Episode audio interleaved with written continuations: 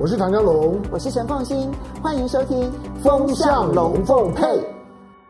美国呢出现了民众呢攻进了国会大厦，然后呢导致了流血冲突。这整个画面呢在全世界播送，让全世界的人都感觉到震惊啊！当然，这背后一个很重要的原因，是因为过去这七十多年以来，从二次世界大战之后，美国民主价值这件事情，在冷战时期以及冷战结束之后呢，都被很多的国家视为最高价值。可是这件事情呢，在这一刻其实崩解了。很多人就会问说：“那这样子，美国最糟的状况是不是就已经过去了呢？”我在这边呢，要铁口直断的说：“No。”最糟的状况还没有出现，它不会自我修复，相反的，它可能要到一个更混乱的一个状况的时候呢，他们才可能真正的去认知问题的本质。我一向喜欢呢，从经济问题呢来看待很多的现象。其实呢，美国现在最严重的一个情况，在去年具体而为的就是一个 K 型复苏。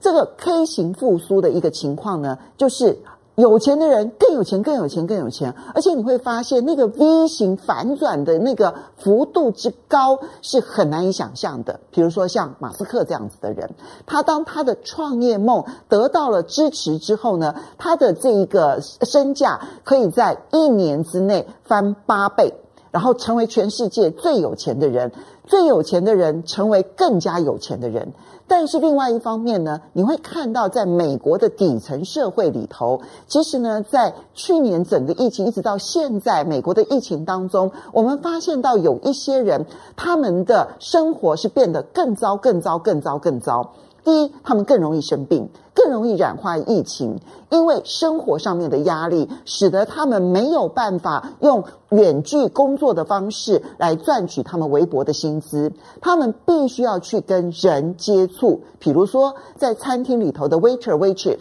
如果说他不上班，他就没有办法拿到他那一天的工资，没有办法糊口。可是只要他到餐厅去服务人群，他就是最有可能跟人群接触的一群人。在美国这种底层社会，他被迫必须要工作，而被迫要跟人群接触，因此他更容易染疫，而他更容易失业，他更容易失去他住的地方，更容易吃不饱穿不暖。这样子的人，其实在去年这一整年，其实问题是非常非常的严重的。很多人会说，美国的经济似乎已经好转了，第三季已经是反转了，第四季已经会越来越好。但你仔细看他的失业的数字。他的失业人口持续申请失业救济金人数还是高达五百万人，这里面其实他已经有相当大比例的美国民众是放弃寻找工作，放弃寻找工作的情况之下，还有五百万人他持续的请领失业救济金，一个礼拜、两个礼拜、三个礼拜，而每一周初次请领失业救济金人数还是高达八十万人，就是我在上个礼拜。我失去了我的工作，我只好去跟就业单位说：“诶，我可不可以领一些失业救济金？”这样子的一个情况之下，有这么多的人不断的失业领救济金，然后来过日子，然后而且又容易生病，然后生了病之后呢，他其实看病的代价又变得非常非常的大。这种情况两极化的极端的发展的一种情况。你会让更多的美国民众会感受到自己是受害者，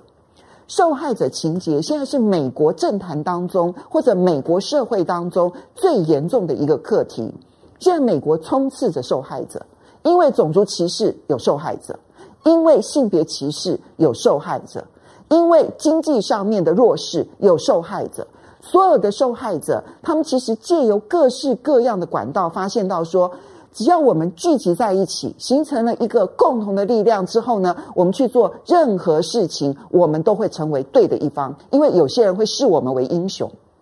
这一次的美国国会山山庄的这样子的一个事情，你看到的只是川迷们的共同聚会，然后他们觉得他们是选举舞弊的受害者。虽然我不赞成说这个选举有舞弊，但问题是他们坚信自己是选举舞弊的受害者。所以，既然我是受害者，我要讨回公道的方法是什么？如果你们这一些坐在国会山庄的人不能帮我讨回公道的话，那我是民众啊，我当然就要去夺回我的公道。这是他们的受害者思维底下的一种发展。所以现在美国其面临的最严重的问题是这两个所产生的极大的问题，一边是在他们的整个经济的这个发展过程当中，贫富差距落差越来越严重，越来越严重，而且到目前为止，你找不到任何的方法可以解决它。这种经济的最高层、最顶端，在全世界掠夺了最多的资源。可是呢，另外一批呢，在经济方面的最底端的这一批人，他们其实呢，能够得到的保障是非常非常非常少的。那没有储蓄，没有房子，没有保障的工作，对于他们来说，其实生活就是一天熬一天，一天熬一天。这种落差，其实呢，它迟早会引发的，就是一个社会动荡。我们过去会把这种落差解释为种族问题，其实它不只是种族问题。种族歧视的问题固然有产生了这种经济上面的贫富差距，但是